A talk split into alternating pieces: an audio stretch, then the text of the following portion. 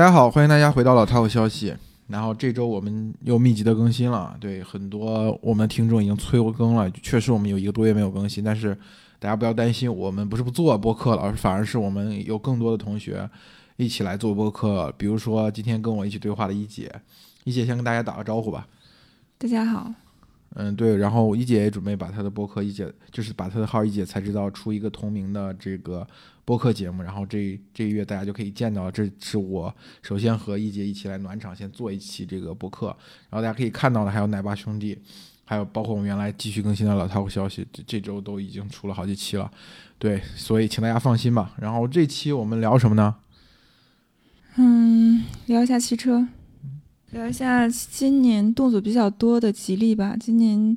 吉利应该是从二一二一年二零二一年开始，算是汽车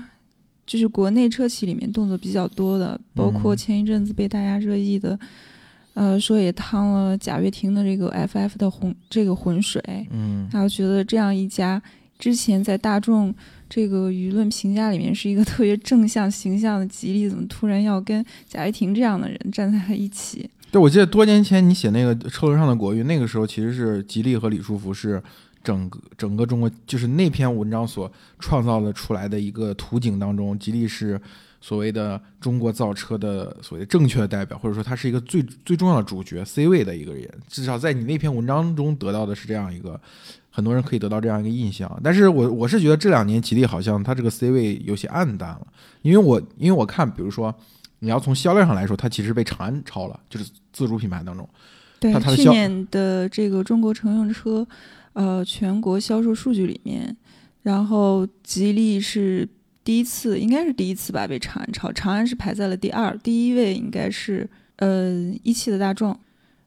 吉利在长期就是已经很多年，它是。中国自主品牌这个车企当中，这个市值最高的嘛，然后也相当于是也被长城超了，因为长城就是今年年初不是去年年底，去年下半年，长城的股价呃做了一波火箭嘛，这个强势一直到今年年初，所以说长城的股价就超了，也超了吉利吧，变成了中中国这个所谓自主品牌的市值上的一个，所以从这两方面来讲，吉利可能它的这个 C 位的光环都在暗淡，所以我觉得我个人的感觉是也没有经过特别多的判断，就是我觉得。呃，吉利进入了一种所谓焦虑的状态，或者说，就是那种就类似于互联网公司失去传票的焦虑那种感觉。确实是有，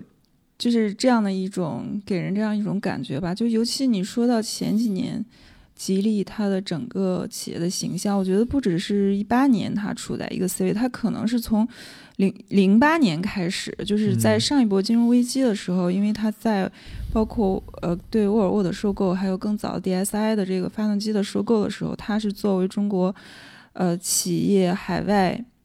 呃海外并购的一个成功者的对成功者的形象，然后甚至是中国企业走向海外这个国际化，然后做大做强这样一种形象出现，这种这种这种比较正面的形象，其实一直是持续到了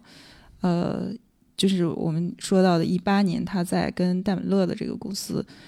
有这样收购案的这个时候，这中间甚至它包括作为民民民族品牌的这个代言，它都没有让人很反感的这个一面，就是一直以来，包括李书福这样比较憨厚的这个企业家形象，都是很讨喜，对，都是很受中国人喜欢的。对。然后从今年，不是应该不只是今年，确实是，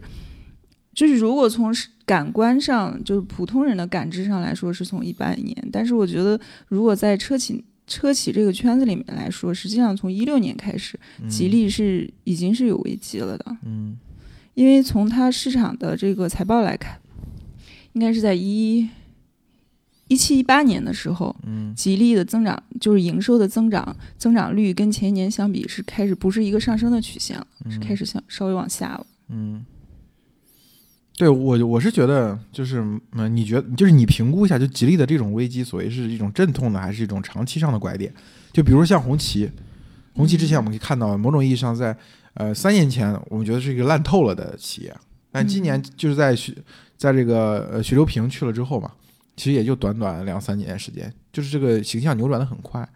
所以吉利的这种焦虑，首先我们得知道吉利的焦虑是什么，然后再去评估吉利的焦虑到底它这是一种短期的阵痛，还是一个长期的拐点。我觉得焦虑之一吧，确实它在新能源汽车的这个这个领域它是落后的。嗯，它实际上在一五年的时候有一个呃蓝色吉利计划，就是它要在新能源汽车上布局。其实跟同期整个中国汽车行业在新能源上面的这个动作其实没有落后很多，嗯但是呃我觉得这个怎么讲，就是。吉利因为过去它在燃油车市场上的这个地位其实比较强悍，尤其在国内市场，有国内的这个品牌里面，它属于比较强悍的一个企业。也正是因为它在这个上面是有优势的，所以它在新能源这这块儿一直以来就显得，嗯，就好像就是这个力打的不是很足。就是嘴上就可能从高层的战略当中很重要，但是经经过肌肉记忆的传导到下面执行的时候，就好像对，就是你看对，你看它的车型，就是市场上有评估，就是吉利出的几款新能源的汽车，都是在燃油车的基础上去做了一些修改，就是它、嗯。它是一种它特别像嗯跨国的合资的一些车企做的方式，不像一般的就是不像是国内的新能源新势力造车这一波，他们就从头开始，我就我就我就全部推翻重来。他不是，他嗯确实是在自己原有的那个基础上做了一些修修补补跟更改。嗯，所以我是觉得，就是你看，我我就觉得吉利在新能源这个方面，它其实下注还蛮多的，他投了好几家，他自己己做品牌嘛，就是刚刚又有新闻说他准备自己再出一个新的高端品牌，之前他那个领跑就是他的嘛，然后几何好像也是他的，我我这我觉得这一点我也不知道怎么评价他。其实这是吉利一直以来的一个，就是他们的一个战略，就是多品牌战略。就是嗯他以前曾经有一个他们的他们的技术团队的带头人叫赵福全，他们给他曾经给吉利打造的一个战略就是四十二乘五，嗯，就是四十二款车，然后每年销售五万辆，就可以达到李书福就是在整个中国汽车市场上让吉利占有一个比较好的这个呃市场地位的这个嗯目标。就他们是有这样的一个战略的，所以这个多品牌战略也造就了，就是吉利实际上这么多年，它不像长城一样，它确实有一个拳头产品，对对对，它不过当然你说那个吉利的帝豪其实其实卖的是不错的，嗯但是在新能源里面这几年几几乎是没有什么对，我觉得除了新能源，就是你刚才说帝豪和长城对比，我就说这几年它明显损失丧，就是就是丧失的一个机会。就是我们首先不说新能源，这肯定是一个非常大的机会嘛。嗯就从产品本身来讲，我是觉得它错失 SUV，嗯就是这个是这个是明显长城长安抓到了，然后但是吉利没有抓到。就是吉利可能你现在如果细分自主品牌里面的这个销量，轿车的龙头可能还是吉利，就是它那么多品牌加一起，在轿车的销量还是多。但是因为中国人的喜好是 SUV，就是过去五年或者八年，中国人的喜好在这个市场上表现的非常明显嘛。H 六是万年不变的老大，就去上直到上个月刚刚才被长安的 CS 七五那个超了嘛。但是就但是他们两强相争，你看到这个车系越打越强。都已经冲到所谓一个月五万台甚至五万台更高的这种销量，但是你反观吉利那个，就是你刚才说帝豪，帝豪一大片这个车，就是它帝豪的各种版本加到一起，当然销量也很高，但是你就明显感觉跟 SUV 这种成长势头相比，就是就好像我就觉得是对，就就是它会有一在产品上的一个对重大误判，我嗯觉得是个重大误判。我觉得这不仅是一个 SUV 上的，就这吉利在这一点确实是很像你刚才提到，它特别像合资车企或者外外资的车企在国内的这个战略，就是它这几年错失了中国年轻一代购车消费者的这个红利，或者是说它对年轻汽车消费者的这个挖掘是不够的。包括吉利收购的沃尔沃也是，就是但是它有一个领克，领克也是这几年才有的。嗯对，再早几就是更早一点，它其实这波它是有点落后了的。嗯就它的就怎么讲，就是在一八年之前，这种请就是不管是治理模式也好，管理模式也好，还有这个品牌战略模式上也好，就是它贴合呃这种呃海外的车企，其实是它的领先优势。就是国际化的管理方式，对，但是这几年反而让它这点上反而是显得短板了。对，我让它没有发挥出来。它跟国内的，就是不只是汽车行业是这样，你会发现国内好多行业都是原来的所谓治理的标杆，比如说联想，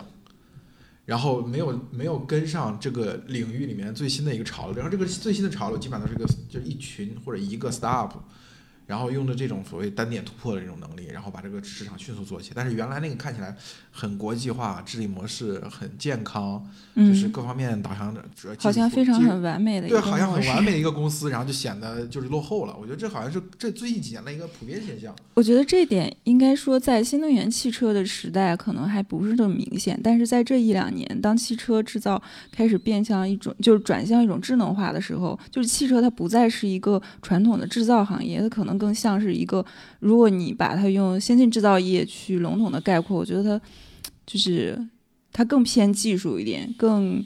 嗯信息化一点的时候，更像电子产品。对，那它就是以往的这种管理模式上的短板可能会表现得更加明显，这也是大家会觉得今年，嗯，就是吉利急了，吉利看起来就不淡定了的一个感觉吧。就这个不淡定，最近的表现就是它，呃，这一过去一年他寻求跟沃尔沃的合并嘛。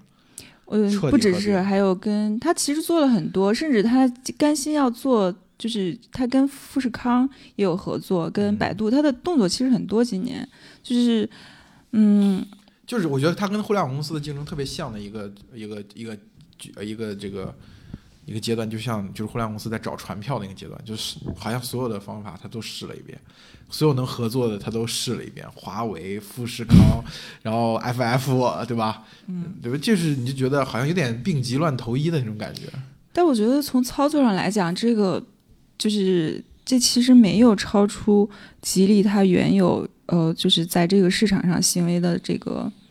这个这个原原有的模板嘛，就是但是我觉得它原有的模板其实是已经被证明是有一些过时，就是它，我觉得它原有的模板就是它的整合能力超前，无论是从资金，对吧，嗯或者从业务模式，或者从产品上，就是它好像是一个可以整合全球资源，就是一些别人做不到，它其实是能够做到。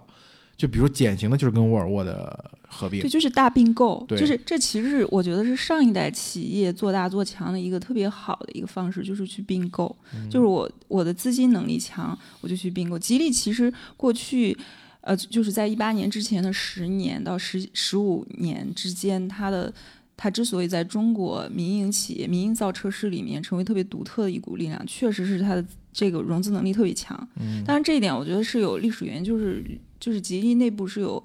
养融系，就是就是之前那个华晨系的资本运作高手在帮他，就这一直以来曾经是它的长长处，就是它的优势，它比其他民营企业都更容易弄到钱。就包括收购沃尔沃的时候，大家都在说李书福到底从哪儿弄了这么多钱？当然，当时收购沃尔沃是花了将近一百二十亿美元，当时不是一百二十亿人民币，十八亿美元。当时觉得这笔钱巨大，你在零一零年前后，尤其是对民营企业来讲。但是你看这几年，就是这个 资本大，就是就大融资时代，进入这种互联网投资时代之后，它那个优势就不明显啊。就是百亿的这种融资看起来好像也没什么，就对，就是互联，就是你看一个成立三五年的企业也能搞搞到百亿融资就，是互联网的新势力三家都融了差不多一百多亿美元嘛，就现在账上都趴着几百亿人民币。对，我看我记得好像理想有进上市之后有一有一次以一次融资就达到了就是一百多亿美元、一百多亿人民币这样的量级。对，然后去年年底到今年年初，他们的股价在高点上都做了那个定向，对对吧？定向增发，然后嗯发债什么的，基本上现在大家都弹药很充足。但是我觉得，就是当大家弹药都充足的时候，这时候吉利在产品这块儿的，就是我我其实问过身边一些就是在购车过程当中的人，大家都会把吉利的车作为备选，就是比如说有三五款车型同时在选的时候，就是这一定会有吉利，就是在就国产自主品牌那个。呃，这个选择的那个价位就是典型的从十万以内一直到二十万出头，就是这是嗯可能你选自主品牌的这个价格区间嘛。就是大家基本上每一档里面，你都发现都有吉利都有一款车，但你当时最后发现大家选到选到吉利就是很快，就是基本上是第一个被排除的，就主要是因为好像它没有短板，但是好像似乎也没有长板。就比如说长城的车，你能看出那种最近几年它那个微微进那个设计，大家觉得长城车对吧？长安的车很好看，长城这几年主打就是越野能力，对吧？就是它出了好多跟越野相关的车，这如果是一个男性取向的。这样一个购车者，他就觉得，哎呀，那肯定是可以在同样的价位可以买长城，但是就是，嗯，就是每一个这种所谓的点，好像吉利都不是很强，但是它好像都有，所以到最后，它就是在购车需求当中，我觉得是，我也不知道我算不算年轻人，或者跟我同龄这些目前这些三十岁左右的购车的群体算不算特点不明显年轻。人？对对对，嗯就是就是太平庸的产品，我觉得。嗯，我对汽车的产品没有那么了解，但是确实是，就作为一个普通消费者来讲，你讲到吉利，你现在能够讲想不出来的东西，对想不出来它的代表的车型到底就是开在路上一眼就能识别出来的是什么，对是比较少的。就你觉得领克怎么样？我对我领克的产品其实主打年轻人，比如这最近两年，你就如果你看车展的话，你会发现玩的最 fashion 的就是领克啊。领克经常会请一些说唱歌手，就这种明显讨好年轻人，就说什么脱口秀啊，就这种，就是这两年明显看着跟年轻人贴在一起的标签。就是我觉得领克的品牌塑造应该还是不错的。就是如果说他在其他比如新能源行业能有一张领克这样的品牌，我觉得他可能就没这么焦虑了。就我我我我比较有感觉的就是那个呃，这个威马这个品牌其实不算目前国内新能源里面的头号吧。嗯，就是它可能单款车型一一个月几千台能卖到还是不错，呃，但是跟头部的三家相比还是有一点点差距。但是这个其实呃，威马的这个创始人就是从吉利出来的嘛，嗯，也也就是你说那个时间，就是吉利，你感觉吉利开始有点慢了，开始有点焦虑的那个是在一六年，对吧？一对一七应该一七年的样子。对对，就是这几年他们两个还打了官司，后来搞得很难看嘛。就我觉得，如果说吉利的这个新能源，呃，战略执行的够彻底、够坚决的，我觉得可能对于内部来说，人可能在内部就做了嘛。新能源这个品牌它内部就做了，是因为可能是内部人已经感受到它做慢了，或者说再不出来做，可能就没有这个机会了，那才可能会跳出来做。这是大家常常常常有的一种，就是过去这种规律的。比如说，你看像 OPPO、vivo，对吧？它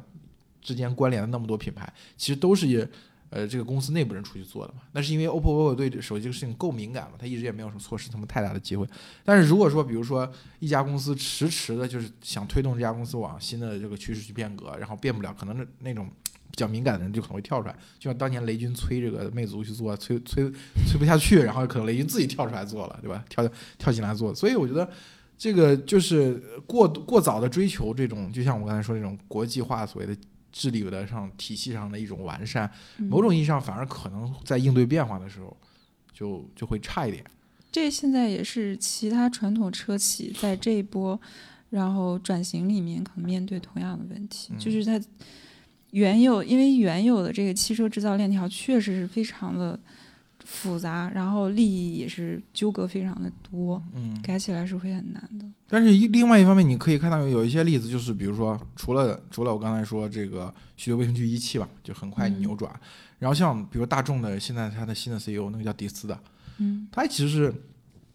上来之后，他因为他很重视，他经常也跟什么马斯克什么隔空对呛。或者隔空秀恩爱那种感觉，就是好像是他已经认、完全认同了马斯克的这个电动的战略嘛，然后只是说我们各自用各自不同的方法去做。所以他上来之后，你会发现，呃呃，大众在欧洲的新能源市场就很快就就杀回来了嘛，就就是去年年底到今年年初的那个数据出来的一批数据，基本上都就大众已经超过去了嘛。然后在国内市场，你会看到去今年去年年底、今年年初就是。它是发布那个 ID 四、ID 五，未来可能和 ID 别的，就是更高数字版本的这个电动车，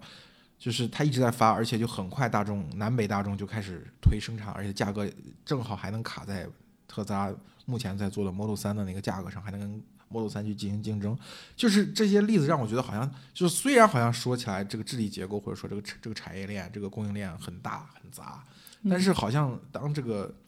老板他下定了足够的决心。对吧？或者说不换思想就换人，或者说我们现在另起炉灶，反正这个事情，我觉得对于一个车企来说，像百年的车企大众尚且可以转过来，我觉得未必是吉利不能转过来。你说的确实是这样。你说到这儿，我觉得特别有典型代表的就是。吉利就是李书福前几年力推的沃尔沃 XC 九零这款车，就 XC 九零其实沃尔沃是李书福寄予厚望的，这老板工程了。对，就是他觉得这款车能够代表未来汽车这个智能化也好，然后这个就是先进技术，呃集集一体的一个车型。但是这个车上之后表现其实是不好的。对，我觉得是可能用力的方向错了吧。对，就是你你就是。我们这两年在说到汽车产业的时候，就会有一个很明显的感觉，就确实这个时代是不一样了。就是你前几年那种造车的思路跟这几年是完全不一样。现在这几年造车思路就是，它就是更互联网，就是你的用户群体、你的宣传方式、你的品牌定位，好像都要更年轻化一点。对，像 XC 九零的那种定位，百万车，百万的一辆，就定价百万的一辆车，然后你上面是装载了很多的技术，但是好像。能买得起那种车的人，对那些技术也没有那么，哎，能买那个起那个没有那么在乎。能买那个车的人就直接奔向了奔驰 S。这可能也确实不知道是不是李书福有一种执念，他就是想做中国的豪华轿车品牌。对，我是觉得李书福有点刻舟求剑的感觉，就是这个不只是在产品上的喜好上，你从他整个战略上来说，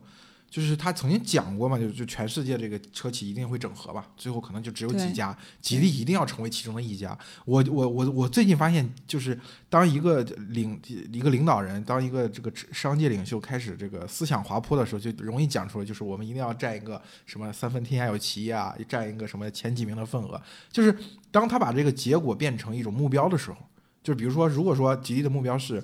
是电动化，对吧？我们为了达成这个目标，我公司做全面的战略。呃，转型，然后最后我们实现了三分天下有其一，这是很正常。但是如果你目标说成三分天下有其一，好像是把结果倒置了，就是把那个最终结果变成你的目标。这时候大家好像也不知道我们要干什么，听起来像 GDP 目标。对我听着，我我我就就就包括李斌说那个，呃，说未来豪华品牌未来要三分天下有其一，我听见这个事我也觉得心里咯噔一下，就觉得对未来来说这是其实是战略的一种不清晰嘛。就是我要的结果是我跟 BBA 分庭抗礼，但是。我要做的事情到底是什么？嗯，其实老板未必不清楚，但是一旦老板用这种方式去表述的时候，可能对整个公司下面逐级传导到下面人，大家也不知道我到底要干什么。嗯，对，就是我觉得这可能是是是一个东西，就是说，呃，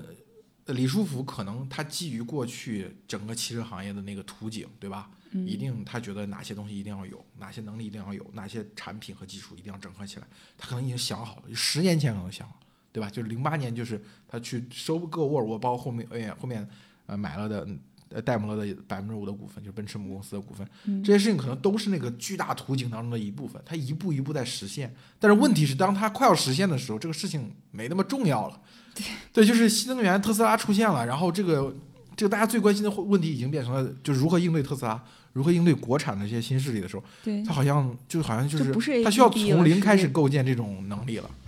是的，就当你追当这个世界上领头的不是 A B B 的时候，你还把 A B B 作为你的目标的时候，这个时候就容易出问题了。嗯